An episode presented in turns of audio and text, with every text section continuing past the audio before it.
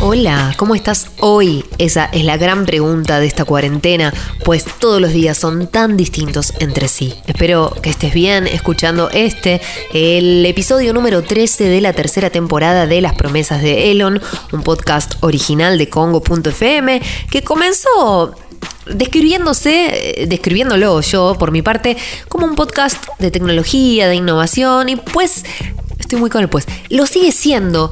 Lo que pasa es que fue todo virando, cambiando y en el desarrollo de este episodio un poco vamos a hablar de, de esto, ¿no? Yo creo que la tecnología atraviesa eh, casi todo, pues eh, las cosas y hasta las personas, en mi entender, eh, la tienen.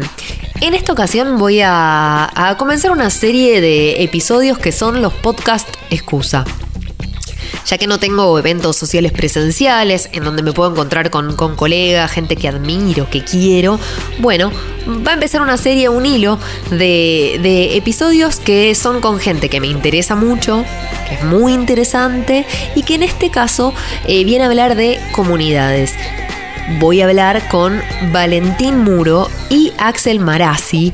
Eh, tal vez los conozcas de, internet, de sus newsletters, de sus podcasts, de su presencia en artículos que podés leer en diferentes sitios, de sus historias. Son muy interesantes los dos, eh, me fascinan juntos y, y, por separado y voy a hablar con ellos de lo que es construir eh, comunidades eh, casi orgánicamente, creo yo, una palabra por ahí de mierda, pero describe bastante bien esto de la espontaneidad que tienen las comunidades en sí. Que lo disfrutes. Bienvenidos, Valen, Axel, a... ¿Te puedo decir Valen? Sí, obvio. Ah, bueno, a las promesas de Elon. Eh, un podcast excusa es este. Es una serie de podcast excusa que estoy grabando con, con gente que tenía muchas ganas de charlar, que esperaba encontrármela en lugares, tomar algo, eh, reírnos, y como no está sucediendo, eh, bueno, acá se da la oportunidad. ¿Cómo andan? ¿Cómo están hoy? Eh, Axel. Eh, bien, para, quiero empezar diciendo que me encanta el concepto de podcast excusa eh, para tener charlas con gente que querés, me encanta. Bien. Y estoy bien, estoy muy bien, ya, ya acostumbrado a la cuarentena, ya, no, ya está, ya ni me quejo de eso. Bien, bien. ¿Valen? Sí, yo también eh, me gusta el, sol eh, para nada. Eh, me trae recuerdos de, cómo era estar afuera de mi casa. Y sí, igual creo que lo de la excusa para hablar con Axel un poco lo aprovechamos de esa manera también. Y suele surgir bastante el, bueno, esto te lo cuento cuando grabemos. Me encanta. Bueno, de hecho, este episodio es una excusa para hablar de comunidades para ustedes, para mí, ustedes representan como muy bien eh, la construcción de una comunidad desde el lugar como más eh, nato u orgánico que se dice tanto, ¿no? De eso vamos a hablar. Pero para eso, la primera pregunta que me gustaría hacerles es si se acuerdan cómo eran sus vidas antes de Internet. Si recuerdan una vida sin Internet, el que quiera empezar, que empiece. Eh, bueno, empiezo. es algo que creo que hablamos un par de veces con Valen, porque amamos como la evolución en relación a la tecnología y cómo nos fue cambiando la vida. Yo me reacuerdo cómo era mi vida sin internet y me recuerdo incluso cómo era mi vida con mi primer computadora, que fue una 486, donde no, donde no tenía internet. Es decir, yo tenía computadora sin conexión a internet que es como un mundo medio raro, porque una computadora sin internet hoy básicamente no sirve para nada. Y en ese momento tampoco servía para nada. Entonces, lo que yo, yo me acuerdo que usaba mucho la computadora para jugar con Paint, o sea, con la, con la aplicación para dibujar de Windows. Sí. Para jugar al Buscaminas, que como era chico no sabía cómo se jugaba, es decir, yo nunca supe cómo jugar al Buscaminas hasta que crecí. Es espectacular. O sea, hasta, que sí. tu, hasta que sí tuve internet. Y, ¿Al solitario? Y, el solitario, claro. Tristeza. El solitario que sí, era una tristeza cuando agarrabas esos gráficos asquerosos de cascada, ¿viste? Sí, para Prince of Persia, que también era muy de la época antes de internet. El, el primero. Persia ¿no? jugué, que era blanco y, y, como tenía un monitor que no me acuerdo el nombre, Valen seguro sí. se acuerda, que era como negro y eh, naranja se veían las sí. imágenes. Y para mí él, él era He-Man. Él era He-Man. Eso, mono, claro, monocromático era el monitor. Y ni siquiera lo jugué en mi casa por primera vez. Lo jugué en la casa de un amigo, en la terraza, eh, donde nos encerrábamos a jugar y escuchar música. O sea, jugábamos Prince of Persia y escuchábamos Green Day. Jugábamos Prince of Persia. Muy bueno. ¿Por zona sur? Por Quilmes, claro, sí. Quilmes, qué sur. bien. ¿Y vos, Valen?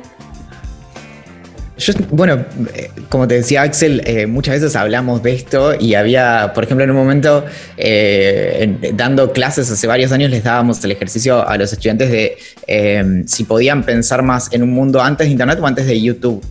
Y, y es más difícil pensar antes de YouTube que, que antes de Internet. Sí. Y mm, bueno, en Bariloche, yo crecí, nací y crecí en Bariloche y Bariloche fue una de las primeras ciudades en tener eh, su propio proveedor de Internet. Eh, porque el, el ISP era la, la, y es al día de hoy también, la cooperativa de electricidad. Entonces, con el, digamos, con pagando electricidad ya tenías acceso a, a Internet. Así que por primera vez me conecté a Internet en el año 95 Hermoso. en una 386, eh, más viejita que la de, que la de Axel. ¿Eras Eh, pibito? ¿Eras re pibito o no? yo tenía 5 o 6 años, sí. Ay, y, qué mm, hermosura. Y entonces, desde entonces, es como que eh, lo que pasaba con, con Internet, y eso es lo que hablamos eh, muchas veces también, es que eh, más allá del acceso, representaba la escasez. Es decir, Internet era necesariamente como un momento, porque de hecho se cobraba por tiempo. Sí. Entonces, eh, pa- para tu pregunta, lo que cambiaba era esto de, bueno, como pensar bien qué vas a hacer en tus minutos de internet. Eh, si bien obviamente yo a los cinco años no es que era usuario, pero sabía que existía, que era como algo a lo que se podía acceder de cierta manera. Pero en ese sentido era como ir a la biblioteca. Claro. Mi, mi primera relación así como con, con internet de forma más autónoma fue más en el año 98, 99, que eh, descubrí cómo se hacían eh, sitios web con el front page de Microsoft. Entonces de repente quería hacer como páginas web eh, y ahí empecé a, a, ser más como usuario eh, de verdad. Y hoy, digo, eh, ustedes tienen sus newsletters eh, que están buenísimos, cómo funcionan las cosas, eh, Valentín, observando. Bueno, también haces otras cosas, eh, Axel, pero observando tiene un tiempo y, y los dos están para mí re lindos posicionados en una comunidad, en un nicho, pero supongo que habrán pasado por varios lugares. Idea Millonaria, por supuesto, el podcast eh, y ahora streaming que hacen, eh, que también forma parte de una comunidad, y después vamos a ir a eso. Pero antes me gustaría saber por qué otras comunidades pasaron, qué grupos de pertenencia trataron de encontrar para, digo, no sé, un blogspot, algún particular, no sé si usaron alguna otra herramienta loca. Yo empecé hace, como con este concepto de comunidad, hace, no porque lo haya decidido, hace muchísimos años con el MIRC. Que los- las personas jóvenes que escuchen este podcast no van a saber absolutamente nada de lo que estoy hablando. MIRC Contales. era un chat donde había diferentes servidores. Entonces yo entraba a un servidor que se llamaba Ciudad, que era del proveedor Ciudad Digital, que hoy se termina convirtiendo en un diario. Todo muy raro, pero Claro. bueno, hace muchísimos años era un servidor de Mirk y entraba a diferentes canales. Un canal era Fan People, que era una banda, es una banda o era una banda de música. Sos tan del sur, ¿eh? Tan del sur. Soy muy del sur, sí, sí, sí, súper. Eh, entonces entraba mucho a Fan People y ahí me, me fui haciendo como amigo, de, amigo de, de pibes que no conocía personalmente, pero que pasaba tanto tiempo chateando con ellos que, lo que se convirtieron en especie de amigos. Que después lo- los vi en persona, fuimos a recitales de Fan People juntos y no sé qué. Después me acuerdo que pasé por foros. Psico, Psico FXP también, o sea, estaba mucho metido ahí adentro, como escribiendo cosas, contestando, preguntando, no sé qué, como muy, muy de estar todo el tiempo conectado. ¿Y de qué escribías? Y Una- después- un tema como para saber, digamos, ¿qué temas te interesaban? No, siempre, siempre relacionado a tecnología. Me- Ok. Cuando era más pendejo me gustaba mucho como el hacking y como Linux y no sé qué. Obviamente nunca supe absolutamente nada. eh, era malísimo en esas cosas. Eh, después me- de grande me, me compré una computadora media chota para instalarle Linux y despuntar un poco el vicio, pero nada, o sea, como está ahí tirada la computadora. Y mm, nada, después de Psico FXP, eh, no me acuerdo qué vino después de eso. Pero creo que fue como un proceso de Mirk, foros, y después de foros ya, ya empezaron a aparecer las redes sociales de a poco. ¿Y Twitter? Eh, Porque que ahí ahí sí tenés se- una gran comunidad. Sí, Twitter, no, bueno, Twitter fue como el gran salto. O sea, como para mí, Twitter es, es- es uno de los mejores productos que se crean en la historia de Internet. Eh, Lograste, esta- lograste esta- que podés tuitear A y la gente te requiere igual, ¿entendés? Eso es un montón. De Bueno, verdad, eso es lo que yo. sí. Sí, no, es que, es que em, parece como, no, no quiero sonar como agrandado o algo así, pero es algo que yo intenté generar, digamos. Yo no hablo, por ejemplo, de cosas demasiado polémicas. O sea, yo en, en en- en observando quizás sí, porque observando es algo muy personal como muy sacado de dentro de mi cabeza y como con, con mucho sentimiento y demás. Sí. Twitter lo uso más para reírme, para, para, para contactarme con gente, para, para llegar a información que de otra manera quizás no llegaría. Entonces, yo no me, no me vas a ver hablando de política en Twitter. Quizás siguen observando. Bien. Eh, o de cosas polémicas en general. Eh, pero bueno, es algo que fui buscando, ¿viste? No, No es agrandado, que digas eso. ok, mejor. No. Valen, ¿con- ¿por qué comunidades? Em, no, pe- pensaba en esto, bueno, también yo no, no tuve tanto paso por, por canales de IRC. Em, había uno en, Bariloche que se llamaba Bariloche Joven y varios amigos participaban ahí, pero no, como que no los entendía, nunca enganché, así que no, no- tuve ese paso. Mi primer eh, chat eh, realmente fue eh, Messenger o, o el Google Talk con mis contactos de, Google. Pero mm, en cuanto a los foros, lo que sí me pasó es que no participé tanto de, de o sea, participé de, de varios foros, pero eh, los hacía yo. Y eso Ok. fue como una de las cosas que, que más me, me moldeó también. E incluso algo que encontré eh, varias veces como leyendo artículos acerca de personas que luego se dedicaron a, a cuestiones como el diseño o bueno, la programación, es que es una experiencia bastante común. Y, y lo que me pasaba a mí es que, bueno, en- creciendo en Bariloche yo tenía eh, muy pocos amigos y, y justamente en, en internet eh, podía, hice, hacía foros en torno a bandas que me gustaban y eh, ¿Cuáles, se por ejemplo? bastante eh, tenía el foro de. Tengo el foro oficial de la banda Sun 41, que es una banda canadiense. eh, y, o sea, eso también, como cuando sucedió, para mí ya no era tan relevante, pero bueno, era una banda, digamos, que salía en MTV y demás. Y, y varios años más tarde, eh, la banda lo terminó como adoptando como su foro, eh, pero al día de hoy, bueno, yo sigo pagando el, Muy bueno. y, y demás. Eh, no lo mantengo, o sea, trabaja otra gente ahí. Eh, pero después, bueno, tenía foros en, en castellano también de, de bandas eh, tipo Blink eh, 182. Sí. Y, y ahí también lo que pasaba es que agrupaban miles de personas y de repente yo pasaba de, de estar en el colegio donde básicamente como no, no tenía vínculo con nadie y después en mi foro yo era tenía casi es muy muy pavo pero tenía una especie como de carácter mítico por ser básicamente el administrador entonces bueno. aparecía yo y alguien hacía como algún comentario porque yo estaba ahí y era muchísimo contraste con eh, la nada misma de, de, digamos, mis vínculos como físicos. Y nada, y en realidad un poco por eso también es que eh, terminé el colegio un año antes, yo terminé en cuarto año en vez de quinto, eh, para venirme a Buenos Aires donde tenía mejor internet. Ah, muy bueno, muy bueno. Y, y pasa mucho también eso en la adolescencia, como de tener un mundo eh, aparte que por ahí en la escuela eh, se desconoce. Eh, Claro. Está bueno. ¿Y cómo es que se conocen? Ahora entiendo perfecto todo igual porque encajan genial. Sur y sur sur es buenísimo. ¿Cómo es que dicen Claro. hagamos algo juntos? Bueno, la historia de, de cómo nos conocimos con Axel es, es clasificada. Eh, no, no se puede saber. Ay, Eh, por pero- favor. Eh, no, no, es que, es que, bueno, de hecho es, es el chiste cuando, cuando hicimos los encuentros de, de idea, hicimos eh, tres encuentros de idea millonaria que le llamamos idea millonaria en persona, que era básicamente juntarnos en una cervecería, pero una vez llegamos a, a juntar 100 personas que vinieron y no entraban.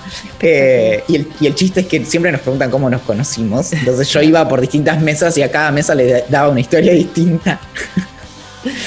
Eh, Igual, a pero ver, para, para no, para no decir la verdad, eh, el sneak peek es como. Es obvio que fue a través de internet y, y como Twitter fue el gran hacedor de eso. Eh, y a través de los newsletters. Claro, después sí terminamos siendo amigos, pero porque, como decís vos, o sea, como él es fanático. Pensá que, eh, no sé, lo que decía Valen en relación a la conexión a internet no es una forma de decir. O sea, él está en el departamento donde está viviendo hoy porque llega una de las empresas que tiene mejor conexión a internet de Argentina. O sea, Es espectacular. buscó por otros barrios y no llegaba, entonces se canceló Almagro, ¿me entendés? Ay, Y sin quiero saber qué servicio tenés. Eh, y Plan Libre. Me imaginé. Eh, bien, bien, bien, bien. Y, y no, y Axel, eh, igual eh, Axel dice eso, pero Axel es más adicto, o sea, paradójicamente es más adicto que yo a, a internet. Eh, él lo sufre más, yo sufro menos la desconexión que Axel.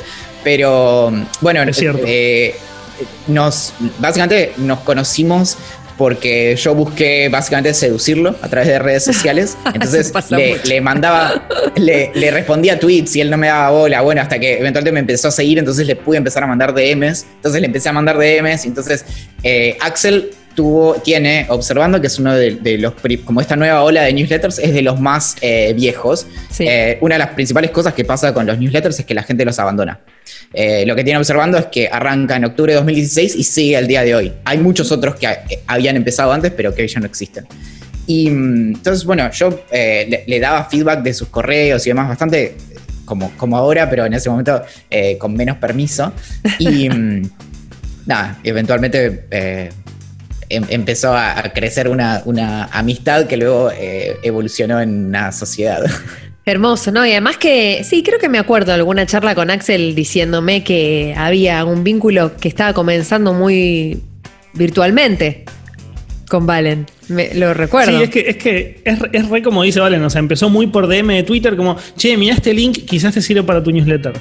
Uh, y, y bueno, sí, efectivamente me servía. Entonces, no sé, como teníamos gustos similares, empezamos a charlar mucho, a charlar mucho, pegamos mucha onda, y en un momento dijimos, che, bueno, vamos a tomar una birra, boludo, ya fue.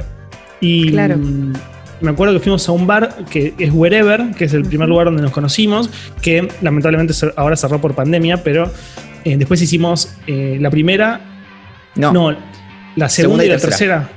Segunda y tercera eh, juntada de idea millonaria en persona, o sea, con todos los ideantes y demás. Eh, así que es como que ese era el lugar de, de idea millonaria.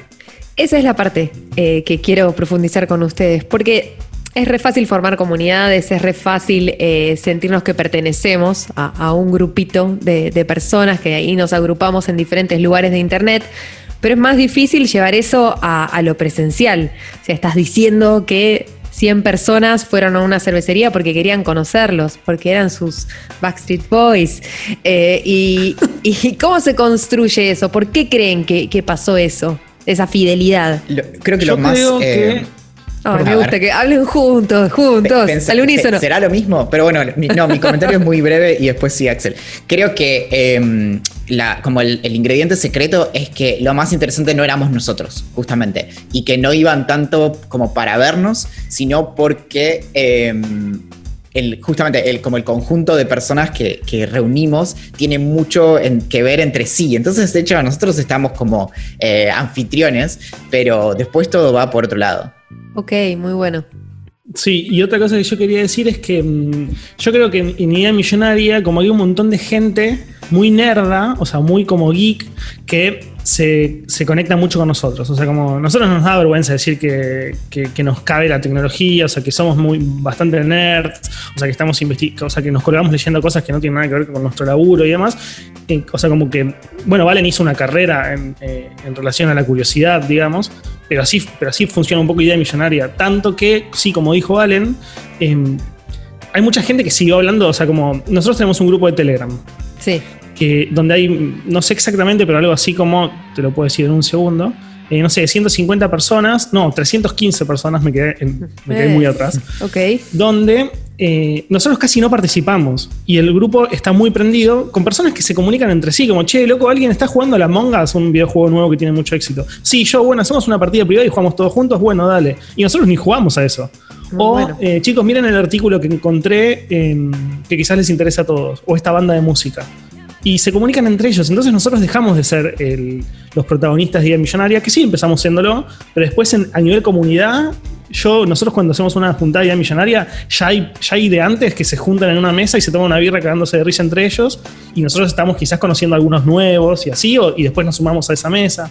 Es como, ya son medio amigos entre ellos. Sí, no me parece tan fácil que suceda eso. Digo, digamos, sucedió también porque, pues, porque es algo que se dio naturalmente, porque es algo que también que yo veo en las comunidades, que gente con la que eso, tenés sentido de pertenencia, eh, está todo bien, podría ser tu amigo o tu amiga. Con Movistar Prepago siempre tenés algo más. Con tu primera recarga de 100 pesos, disfruta la promo bienvenida con más gigas, más crédito y WhatsApp gratis. Todo por 30 días. Pedí tu chip en tu kiosco más cercano. Los que somos Movistar, tenemos más.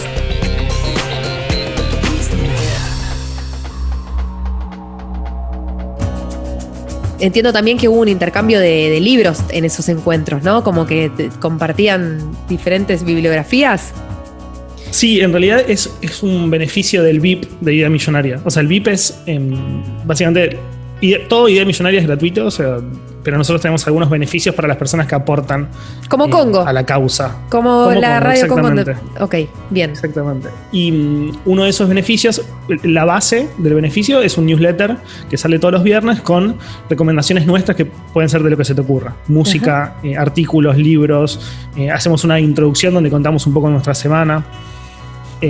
Y después, uno de los beneficios es un libro que, que elegimos bimensualmente, o sea, cada dos meses, eh, y se lo entregamos a los estudiantes que forman parte del club. Nosotros decimos Club de Libro Legrand. Tienen nombres medios extraños. Hermoso. Eh, y después también tenemos el Club de la Pelela, que es un podcast secreto. Eh, Ah. No es un podcast secreto, es un podcast solamente para los estudiantes que pagan ese monto. Y mm, nada, básicamente por eso hay este, este intercambio de libros. Y además, la idea de ese club de lectura es que leamos los libros y eventualmente lo comentemos al aire. Bien. Claro, ahora no, nos pasó que está- tenemos cuatro cajas de libros eh, porque se nos fueron acumulando por, eh, por el tema de, claro, no, no podemos hacer ningún tipo de encuentro ni nada. Así que bueno, vamos, eh, estamos viendo cómo, cómo resolver eso. Además, es, es un mes un libro eh, físico y al otro mes un audiolibro, que eso por suerte, digamos, lo, lo pudimos eh, resolver. Pero para nosotros también, igual creo que, que todo con Idea Mill- Millonaria desde el, desde el primer momento fue muy eh, como sorprendente. Y de hecho no, no, no arrancamos en ningún momento como con ninguna aspiración así de, de lo que pasaba alrededor. Y, y un poco lo que te pasa también con esto de las comunidades es que eh, terminás como moldeándote en respuesta a, no sé, a la manija de, de las personas, como Claro. eh, nada, y, y- y un poco tratás como de ir al ritmo de las personas que consumen lo que haces. Claro, pero se convirtió en un hermoso trabajo también. Si es con suscripción y con este VIP, entiendo que esto va a ir creciendo. ¿No? Sí, nuestra base era al menos poder eh, cubrir porque el, alojamiento del podcast es pago y ahora, por ejemplo, eh, gracias a eso, a eso también eh, pagamos un, servicio de suscripción para poder hacer streaming. Eh, entonces, bueno, nada, como que sabemos que al menos esos como eh, costos operativos los tenemos cubiertos. Y tienen sponsors. Bueno, tienen a Penguin en que está en el podcast, ¿no?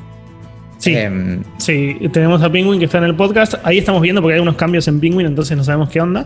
Pero sí, básicamente hace, hace eh, como dos años. No, tanto no capaz, pero hace un año y medio. un poco más de un año, año y medio.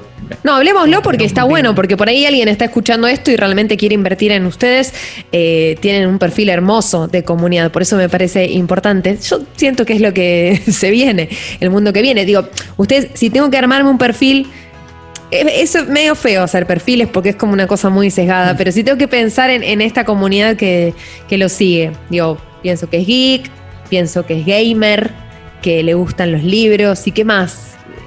¿Qué más?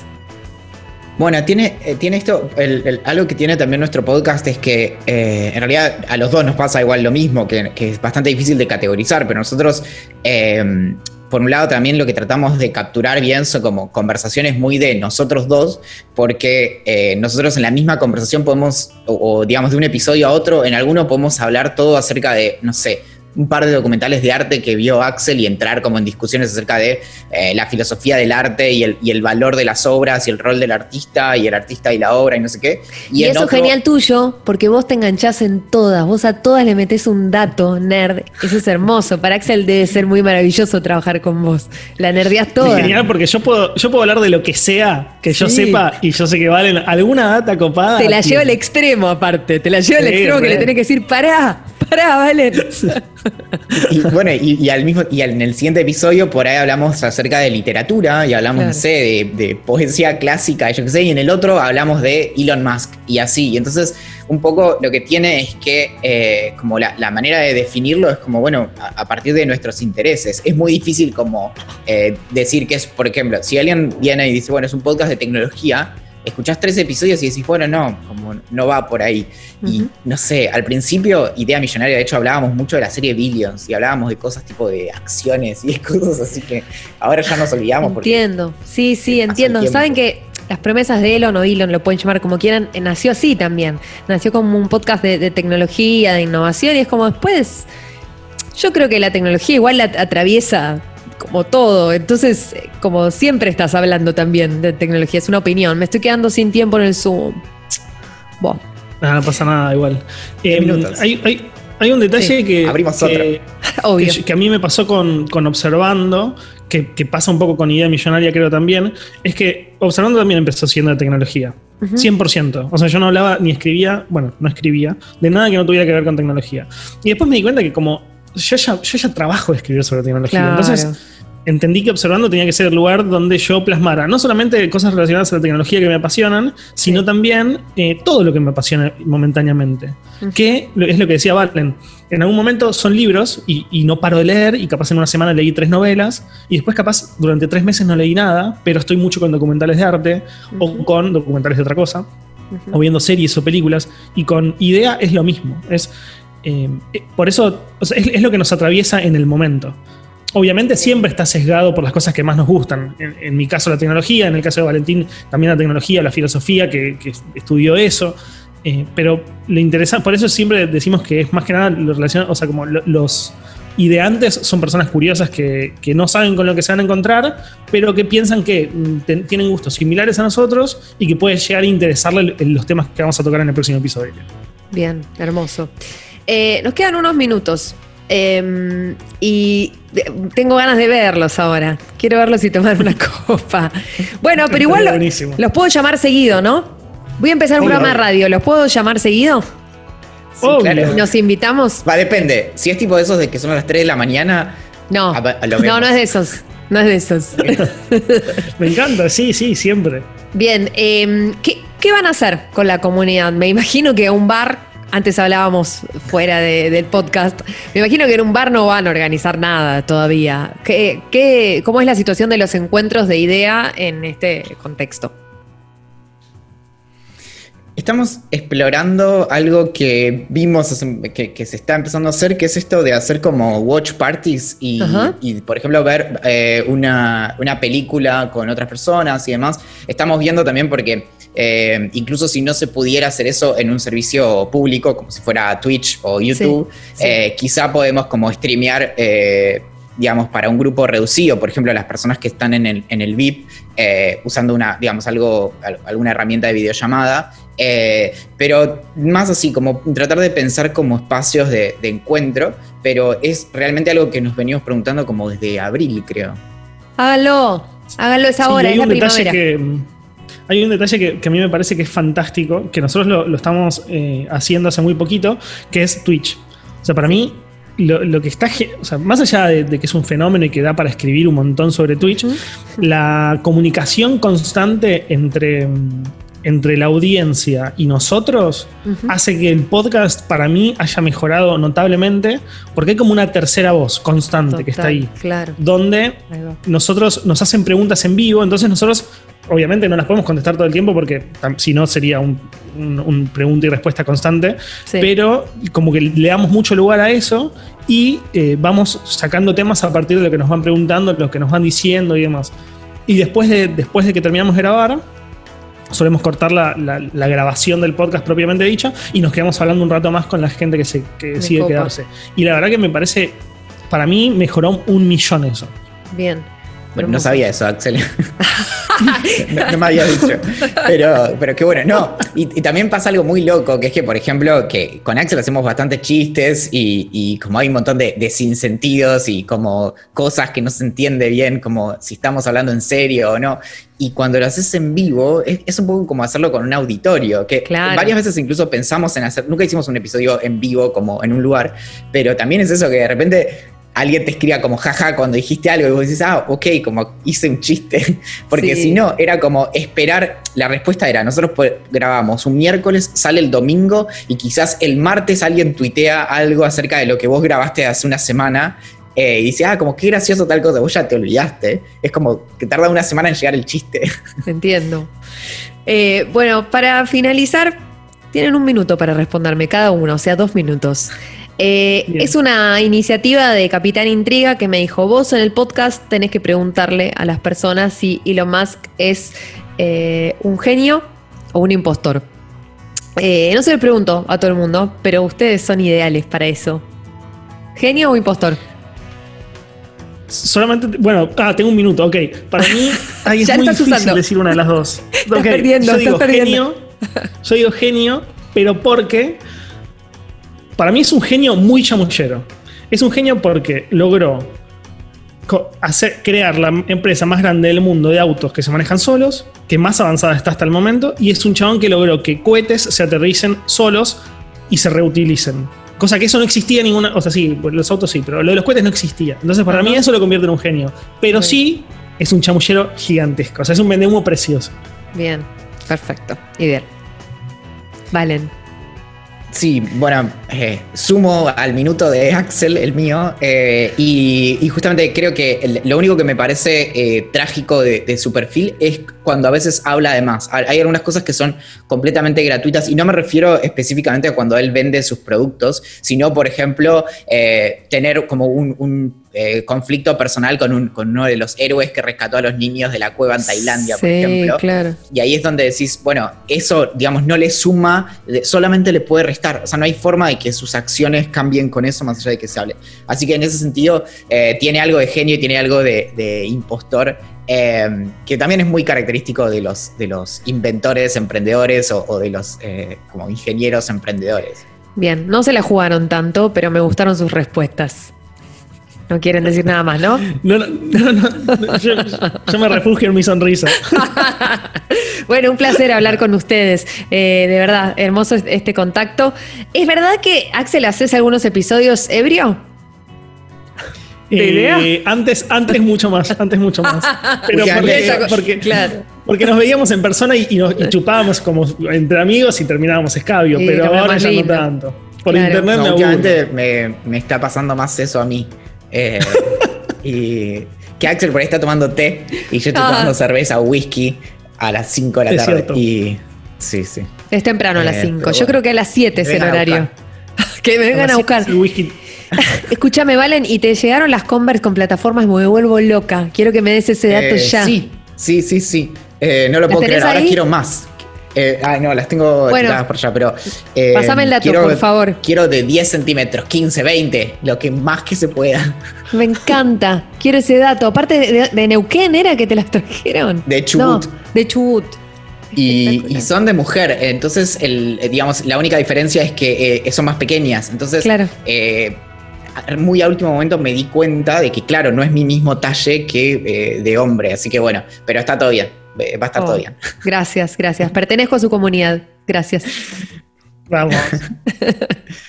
Gracias a vos. espectacular. Check it out, check it out, check it out now. Y así termina otro episodio de las promesas de Elon. Tal vez te diste cuenta que estuvimos una semana sin salir, pues volvimos acá, pues pues. Eh, te mando un beso grande, seguí escribiéndome, eh, que estaba buenísimo, que, sumes cosas a este podcast, que me recopa entender quién está del otro lado. Eh, mucho purrete purreta, me copa, pero cuando te digo purrete purreta te estoy hablando de gente de 17, 18 años que me encanta que escuchen, porque soy casi como su tía, su tía copada, ojalá. Edita este podcast Martín Mesuti, arroba mmesuti, doble S, doble T. Nuestra casa es arroba escucho congo. Eh, y yo soy arroba chulkinet. Además que me podés comentar lo que quieras. Tengo un sorteo ahí que estoy haciendo unas cositas hermosas que te pueden copar. eh, así que lo tiro. Hasta la próxima.